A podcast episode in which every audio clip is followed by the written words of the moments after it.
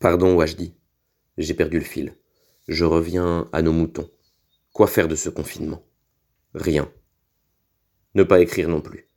Se contredire.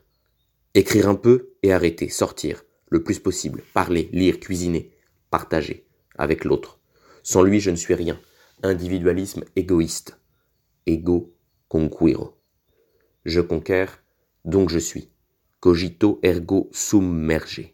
J'écrase, donc je suis. Méritocratie et compétition comme meilleurs alliés. Et l'ambition d'être immortel, à peine dissimulée dans la plume. Moi, Wad, tu vas mourir. Et je serai le premier à fleurir ta tombe. Tu le sais, mais tu fais comme si. Comme si tu pouvais oublier. Et tu as raison. Mille fois raison.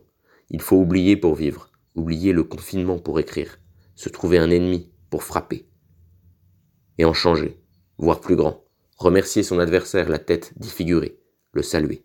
Éloge du combat. Car on doit se mettre à la hauteur de l'autre. Donner des coups, en recevoir. Vivre et mourir. Et s'embrasser. Remercier et continuer. Le combat. Les combats.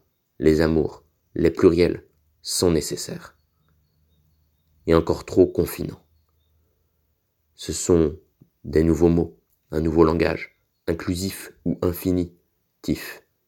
Dans tous les cas, imaginatif, qu'il faut créer, sans rien inventer de nouveau, mais recycler, s'approprier les mots existants pour les transformer, les customiser et s'amuser avec avant de les laisser. Néologisme à l'obsolescence programmée. Arrêter de penser que les mots nous échappent si on ne les écrit pas. Tout nous échappe. Figer la réalité sur une feuille, c'est la tuer. La dire aussi. C'est grisant, mais voué à l'échec. Heureusement, la réalité s'échappe, à chaque fois. Elle coule entre nos doigts. Elle est liquide, elle est soluble. Elle a plusieurs couches. Et elle n'est pas. Le réel est une illusion. Il n'y a rien de plus réel à la fois.